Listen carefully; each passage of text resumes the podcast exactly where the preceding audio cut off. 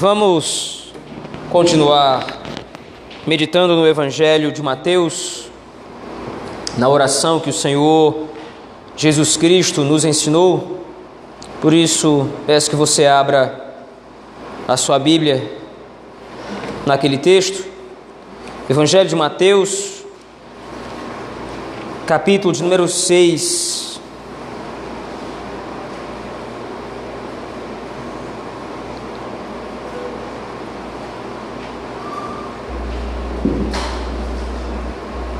Versículo 11.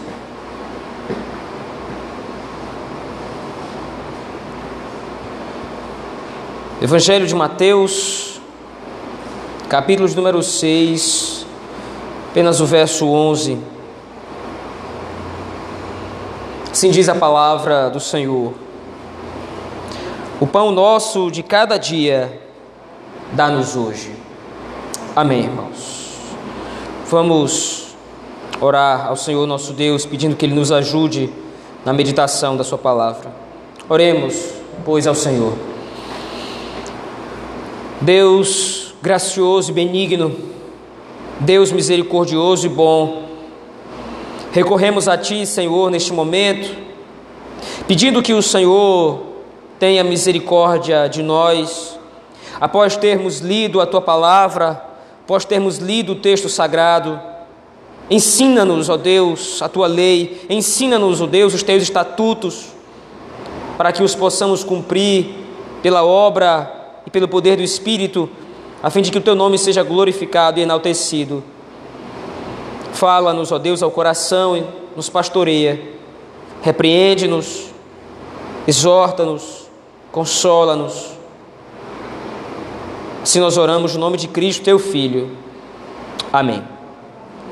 Meus irmãos, como nós vimos quando analisamos o capítulo 6, versos de 1 a 4, nós entendemos que o Senhor Jesus Cristo, nessa segunda parte do seu sermão, ele está dividindo esse texto, ele está dividindo essa oração em duas partes, assim como o próprio capítulo 6 de Mateus também está dividido.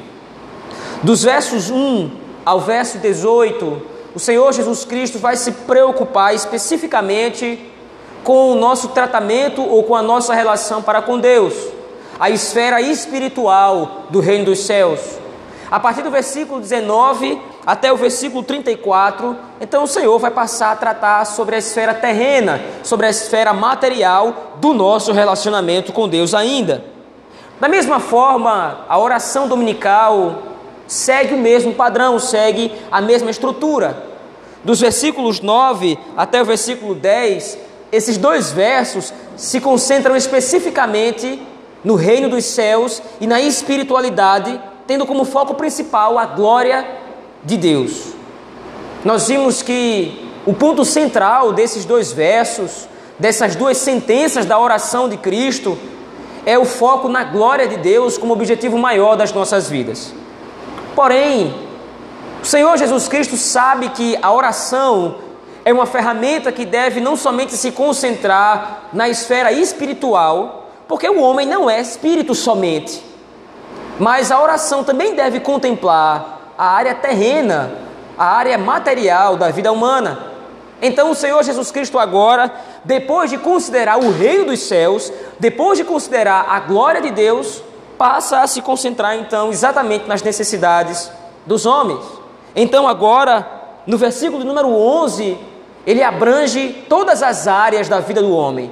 Apesar de o texto estar falando aqui de pão, o Senhor Jesus Cristo usa esse alimento como referencial e, como acabei de dizer, para todas as áreas da vida, não somente os alimentos. Então, quando o Senhor Jesus Cristo nos ensina a orar, pedindo a Deus que nos dê o pão nosso de cada dia, ele está levando em consideração não somente uma ou um tipo de necessidade que nós venhamos a ter ou que nós temos, mas está observando todas as nossas necessidades e ele sabe que não são poucas. Porém, é necessário entender para uma atentar, na verdade, para uma consideração especial que o Senhor Jesus Cristo faz à luz desse texto. A tradução desse termo pão nosso de cada dia é uma tradução que levanta, levanta confusão entre os comentaristas, porque na verdade, em grego, o termo estaria mais expressamente escrito como o pão de amanhã dá-nos hoje. Mas a intenção do Senhor Jesus Cristo ao trabalhar esse texto especificamente é trabalhar no coração dos agentes do reino dos céus, trabalhar no coração dos agentes do reino de Deus, dos eleitos do Senhor, uma doutrina muito simples, mas que às vezes passa despercebida pelas nossas vistas, que é a doutrina do contentamento.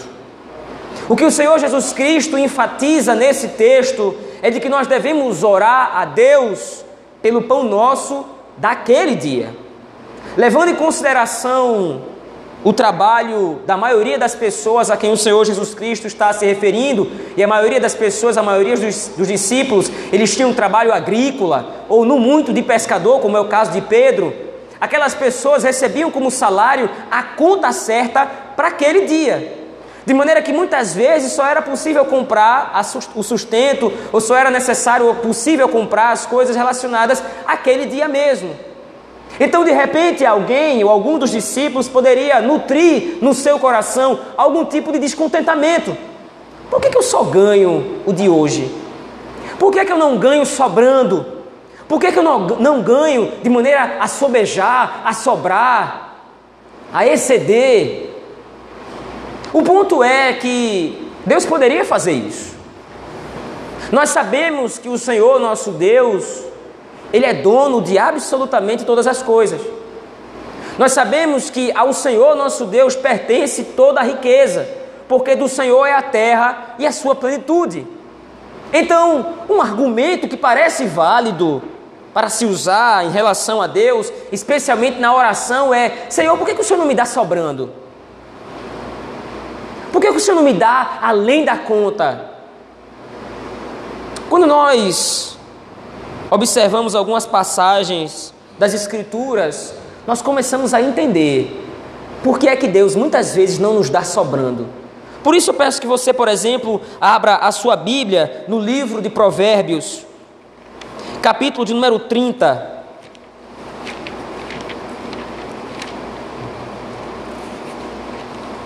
Provérbios, capítulo de número 30, versículos 7 a 9. Veja o que nos diz o provérbio: Duas coisas te peço, não as negues, antes que eu morra. Afasta de mim a falsidade e a mentira. Não me deis nem a pobreza, nem a riqueza. Dá-me o pão que me for necessário para não suceder que, estando eu farto, te negue e diga: Quem é o Senhor? Ou que, empobrecido, venha a furtar e profane o nome de Deus. Veja, o escritor do provérbio aqui, ele é muito claro com relação à natureza do coração humano. E é para essa que nós precisamos atentar. Lembre-se, desde o começo do capítulo 5, desde o começo do Sermão do Monte, apesar do Senhor Jesus Cristo estar aplicando princípios da lei, o Senhor Jesus Cristo está trabalhando exatamente na esfera do coração do homem. O que o Senhor Jesus Cristo está exortando aqui, nesse texto, Mateus capítulo 6, versículo 11, também é o foco nas intenções do coração dos homens. E o Senhor Jesus Cristo sabe perfeitamente bem que o nosso coração é inclinado para o mal. E o mal pode se manifestar contra o governo soberano de Deus de duas formas. Veja, o que é que o provérbio nos diz aqui? Não me dê a riqueza nem a pobreza. E aí ele vai fazer então algumas aplicações. Por que, que o Senhor não deve me dar a riqueza? E a riqueza aqui não é simplesmente você ser rico, é você ter bastante, você ter sobrando. Por que, que Deus então, por que, que eu peço a Deus que não me dê sobrando demais, em excesso? Porque o meu coração pode facilmente se esquecer de Deus através da bonança. Quando os recursos me sobram, quando os recursos excedem o que eu preciso, quando eu perco de vista a necessidade, quando eu tenho tanto, é possível que o meu coração beire em determinado momento o esquecimento do Senhor. É interessante isso porque o contentamento, como já trabalhamos aqui à luz de outros textos, por exemplo, o texto de Ruth, no capítulo 1, o contentamento é exatamente isso. O Senhor tem me dado, o Senhor tem providenciado para a minha vida absolutamente aquilo que eu necessito, nem mais, nem menos. Cabe-me então agora a boa mordomia e a boa administração dos recursos que o Senhor tem me dado. Se de repente eu sou alguém organizado, por exemplo, financeiramente falando, eu sou alguém diligente para com a palavra do Senhor. Por quê? Porque eu estou usando os recursos que o Senhor me deu para a glória dele, para administrar, para o meu sustento. Se eu for um mau administrador dos recursos do Senhor, não interessa o quanto eu ganhe, não interessa quão sobejamente venha sobre mim os benefícios e as bênçãos de Deus, nunca vai ser suficiente. Coração do homem tem sede, o coração de um homem tem a gana de sempre querer mais e mais, porque ele nunca está satisfeito. Então, o escritor de Provérbios aqui, Agu, ele diz isso: Senhor, não me dê sobrando, porque se o Senhor me der sobrando, meu coração é mau e eu vou me esquecer do Senhor. Por outro lado, não me dê também faltando. Porque a necessidade então vai ser o guia da minha vida. A necessidade é que vai guiar a minha existência. E por tanto precisar, ou achar que tanto preciso, talvez eu me sinta inclinado à corrupção. Que talvez então eu ache justificável, como ele exemplifica aqui, eu acho justificado roubar. Veja, o equilíbrio talvez seja uma das virtudes do espírito mais difíceis de executar e de se viver. A sobriedade a sabedoria de entender que o governo de Deus é exercido absolutamente sobre todas as coisas. Mas é mais do que sabedoria, é mais do que inteligência financeira, é mais de uma capacidade de organizar as minhas finanças ou os meus recursos. Veja, o que o Senhor Jesus Cristo está trabalhando aqui no texto, na sua oração, é o contentamento.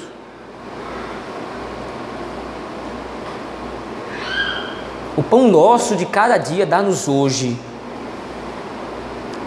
Quando eu oro ao Senhor, eu preciso ter isso em mente. Veja, não é que você não pode pedir bênçãos.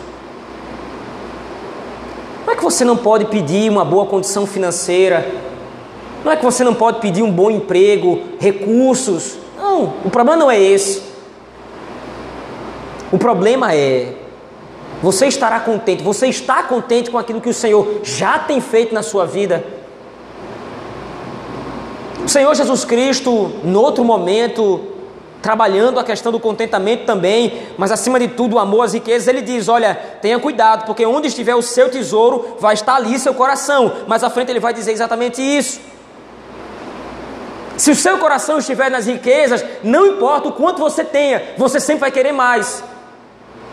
Se o seu coração estiver nas riquezas, não importa o quão menos você tenha, você sempre vai achar que está insatisfeito, você sempre vai se sentir insatisfeito. Mas veja, o problema não é o pão, o problema não é a riqueza, o problema não é o recurso, o problema é o coração do homem. Nós muitas vezes nos inclinamos a não querer enxergar que o Senhor já nos tem assistido com tudo que precisamos. Nós, nós muitas vezes recusamos a querer confiar na providência de Deus. Eu tenho tudo o que preciso. Eu poderia ter, eu gostaria de ter, certo, tudo bem, isso são projetos, isso são planos, são aspirações suas, são desejos seus, não tem problema nenhum, mas lembre-se, pare para analisar o que o Senhor já tem feito na sua vida. Há um ditado popular que diz: Eu nasci nu e hoje estou vestido. Quem lhe vestiu? Hoje você está aqui assentado, cultuando ao Senhor. Não tenho como saber as peculiaridades da vida de cada um, nem quero fazer aqui show de adivinhação, como fazem muitos aí fora, mas certamente cada um tem as suas seus problemas de saúde ou coisa do gênero, mas você está aqui, não está? Quem susteve a sua vida até esse ponto? A Escritura diz: veja, não cai nenhum pardal se o Senhor não quiser. Todos os fios da nossa cabeça estão contados. Os fios de cabelo da nossa cabeça estão contados todos. Isto é, o Senhor Deus sabe e conhece em minúcias todas as vidas dos seus eleitos, em detalhes. O que é que precisa, o que é que não precisa, o que é que tem, o que é que não tem. Veja, o que é então o descontentamento? É você se revoltar contra o governo soberano de Deus pela sua insatisfação. Na verdade, Deus não é tão sábio porque eu deveria ter isso e não tenho. Eu deveria ter aquilo e não tenho.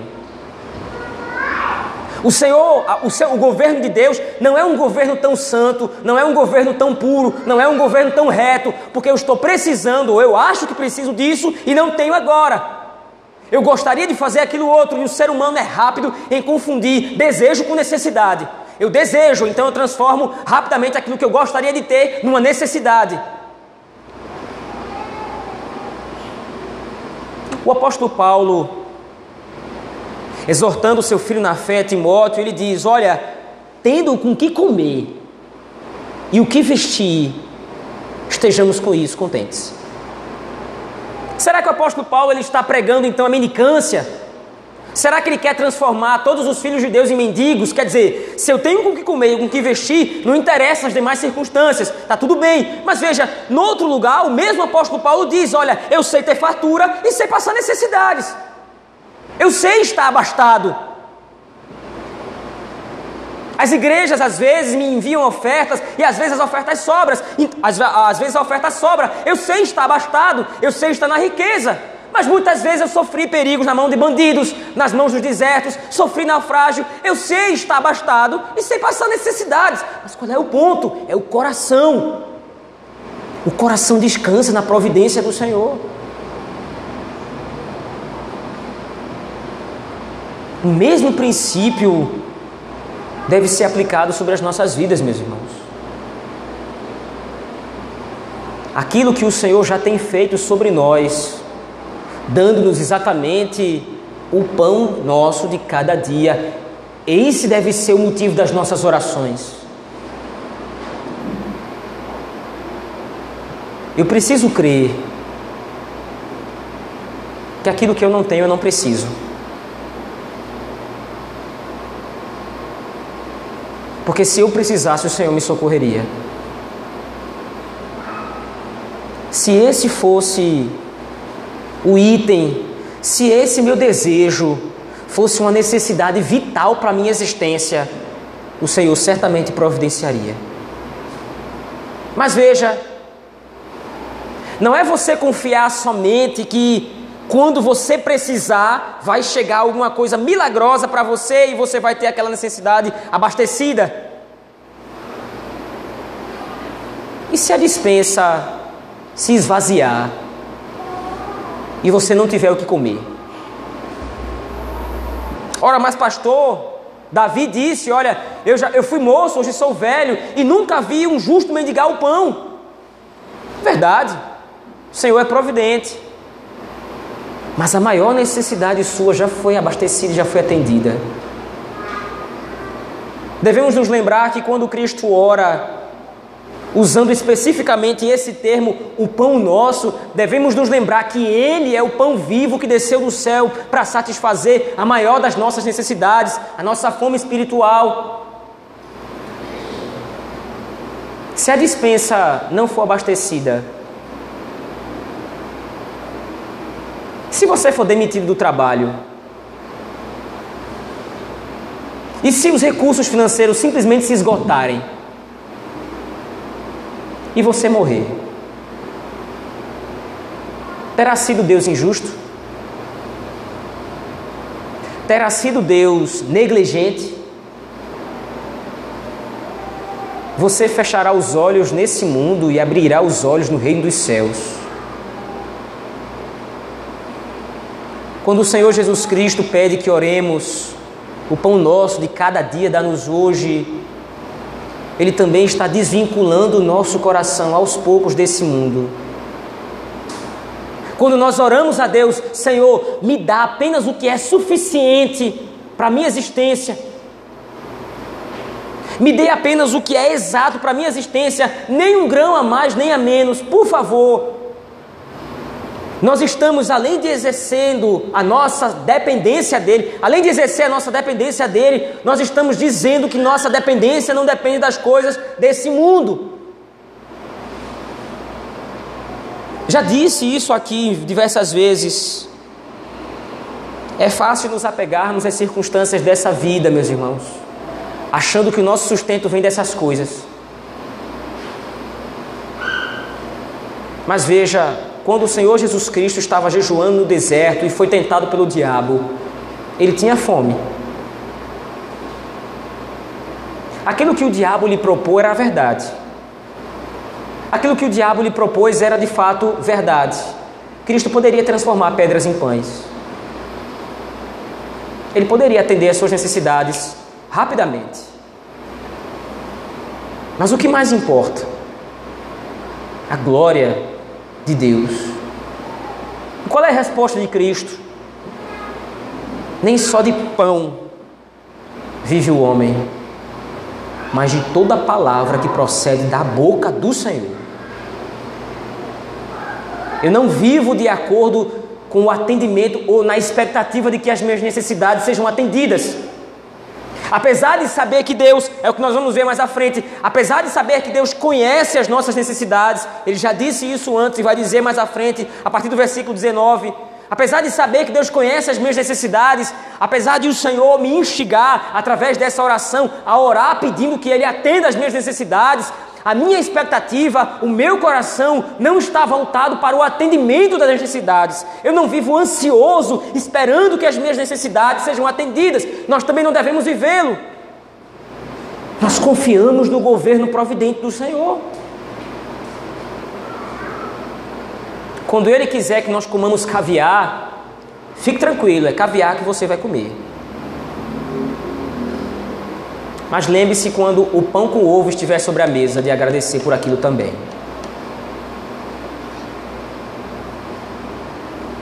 Às vezes o Senhor até nos dá momentos na nossa vida em que nós desfrutamos de certa prosperidade.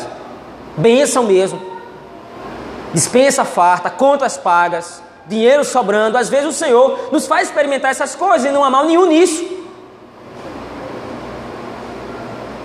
Aí ele mostra através disso o quanto ele é bondoso, o quanto ele é misericordioso, mas a bondade e a misericórdia do Senhor também são manifestas quando a necessidade, somente ela é atendida.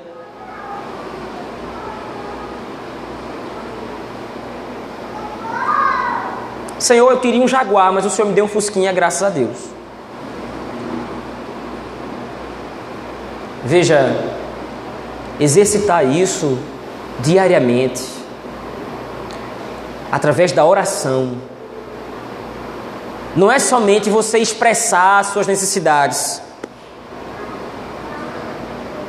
Como quem chega para um, um, patrão, para um chefe e apresenta as necessidades. Olha, Senhor, está aqui o relatório, estou precisando disso, disso, disso, disso e disso aqui. Não, a oração do Senhor Jesus Cristo, estruturada aqui nesse texto, de acordo com aquilo que ele ensinou antes e aquilo, de acordo com aquilo que, com que ele vai ensinar depois, é não somente você expor a Deus as suas necessidades, é você demonstrar de quem você é filho. Por que, é que você ora a Deus pedindo que Ele assista você com um pão diário? Por que você recorre ao Senhor pedindo que Ele assista você com as suas necessidades? O que é que motiva o seu coração a orar a Deus? De modo geral, reflita nisso. O que é que leva você a dobrar os seus joelhos ou a fechar os seus olhos, enfim, onde você estiver? O que é que leva você a orar ao Senhor? Não é em primeiro lugar o fato de você ser filho dele? Você só ora a Deus porque você é filho de Deus. Então, em primeiro lugar, para além das minhas necessidades, a oração é o recurso, é o recurso que eu tenho de manifestar a minha filiação. Mas, mas pastor, o que está sendo escrito no texto aqui é exatamente as necessidades, é verdade. Somente um pai está interessado em atender as necessidades do seu filho. Somente alguém que ama está interessado em atender as necessidades do outro. Então, quando Cristo nos apresenta esse versículo 11, essa oração, ele está demonstrando para nós o quanto Deus está interessado em nos assistir. Portanto, a via, o caminho a seguir é do descanso. Descanso no contentamento do Senhor. Descanso na providência de Deus. Descanso na sua bondade, na sua misericórdia.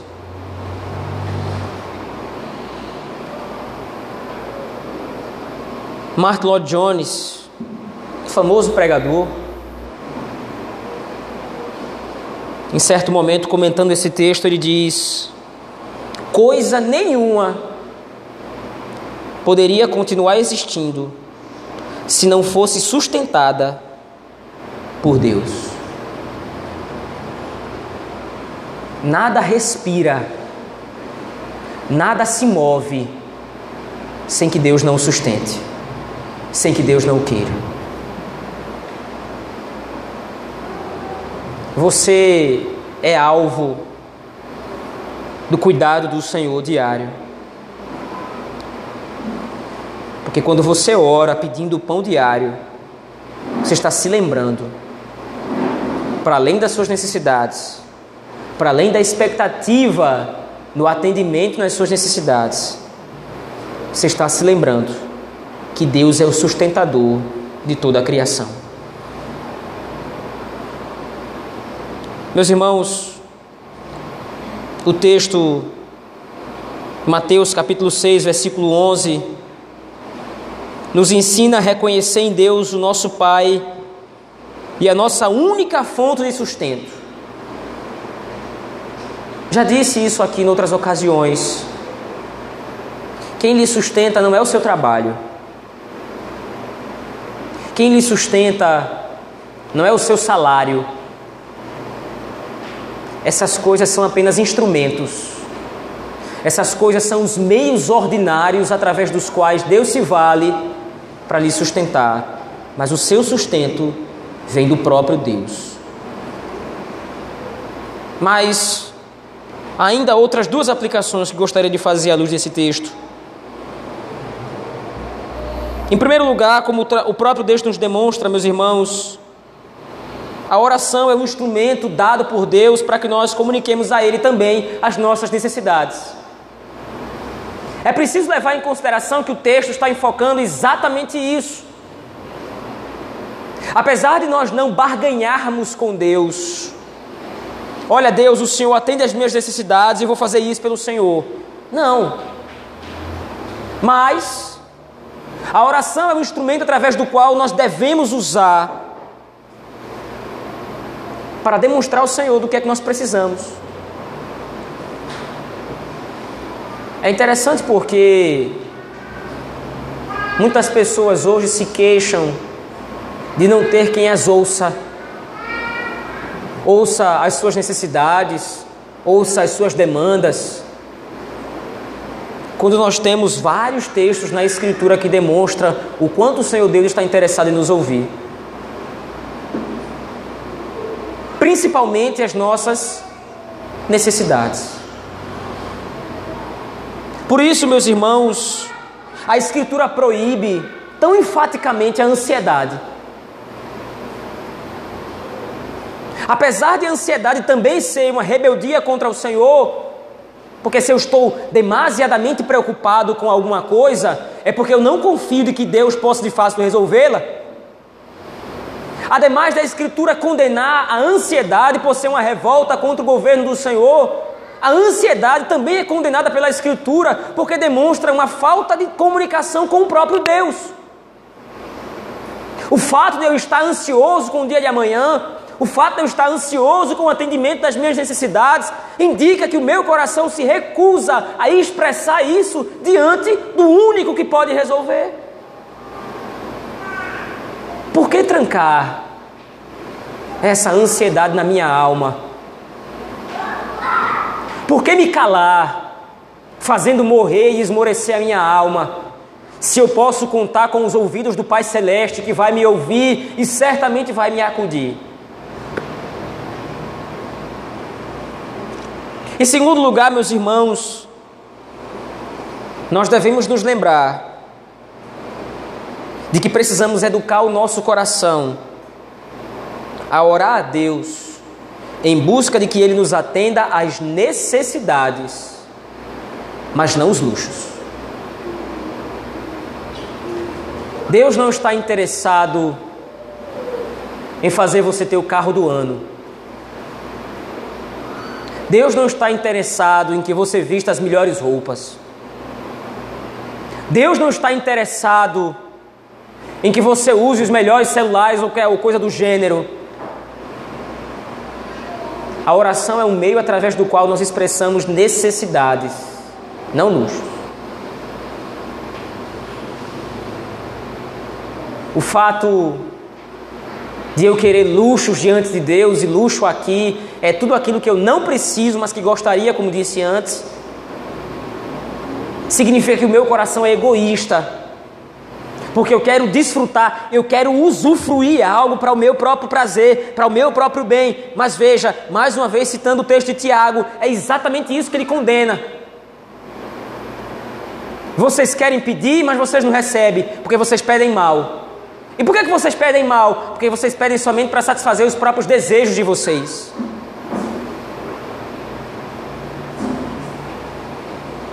O compromisso divino,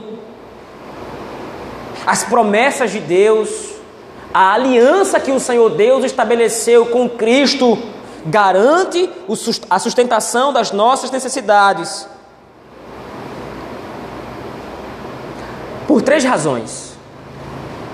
A primeira razão, as bênçãos de Deus não servem para que nós usufruamos de tudo aquilo que nesse mundo parece mais agradável aos nossos olhos. Quem estabelece as necessidades é Deus, não somos nós.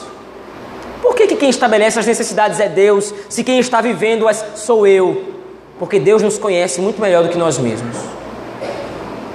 A segunda razão porque nós não devemos orar a Deus em busca de luxo, não é que Deus não possa nos dar o melhor, Ele certamente pode fazê-lo, e em algumas ocasiões até nos dá, mas é porque o nosso coração possui uma inclinação natural para amar as coisas mais do que a Deus. De repente, se Deus nos dá exatamente o que nós queremos, ou o melhor, ou aquilo que nós tanto queremos, tanto desejamos, tanto aspiramos, nosso coração é rápido em transformar essas coisas em ídolos. E muitas vezes então o Senhor nos priva disso. A terceira razão, como nós vimos à luz do texto de Provérbios, capítulo 30, versículos 7 a 9. Os luxos muitas vezes fazem com que nós nos esqueçamos de Deus, da Sua providência. Por isso, meus irmãos, ao orar, dá-nos o pão nosso de cada dia. Lembre-se dessas coisas. Lembre-se que Deus está pronto para lhe ouvir. Lembre-se que a inclinação do coração de Deus é sempre atender às suas necessidades. Mas lembre de ponderar bastante. Lembre de refletir bastante sobre o que significa necessidade para você. Ore com sabedoria ao Senhor. Peça, mas peça mesmo. Peça o que está no seu coração, apresente ao Senhor as necessidades, apresente ao Senhor os projetos, os anseios, como já dissemos aqui em outro momento, mas peça com sabedoria, para que você não se frustre culpando Deus por não ter obtido aquilo que você pediu, achando que era uma necessidade, mas que na verdade não era. Nós concluímos aqui então, meus irmãos, dizendo que Cristo Jesus, por meio dessa petição, nos ensina que nosso Pai está pronto para nos atender. A partir do momento que, com sabedoria e discernimento, nós possamos reconhecer o seu governo soberano e providente sobre as nossas vidas nos curvamos diante dele e o adoramos por aquilo que ele é e por aquilo que ele tem feito, suprindo nossas necessidades. E lembre-se que a maior delas era o perdão dos pecados que você já obteve através de Cristo Jesus. Vamos orar ao Senhor, meus irmãos, nesse momento. Deus gracioso e santo, Deus benigno, Ó oh, Pai, muito obrigado, Senhor, porque o Senhor nos dá o pão nosso de cada dia. Ó oh, Pai, certamente nós temos o que precisamos. E muitas vezes até além do que precisamos, porque a tua misericórdia é infinita sobre nós. Porém, Senhor, não deixe que, como tolos, oremos a Ti em busca de coisas que na verdade não precisamos não deixe, Senhor, que nós oremos a Ti em busca de que o Senhor nos dê ídolos para adorar, tal qual nos é oferecido nesse mundo, as coisas dessa vida. Ajuda-nos a orar como convém. Que estejamos satisfeitos, Senhor, com aquilo que o Senhor providencia para nós diariamente. Que possamos estar satisfeitos e contentes com o Teu governo soberano sobre todas as coisas. Ensina-nos, ó Deus, a te amar. Assim nós oramos no nome de Cristo Jesus, teu Filho, pelo poder do Espírito Santo, a Deus o Pai. Amém.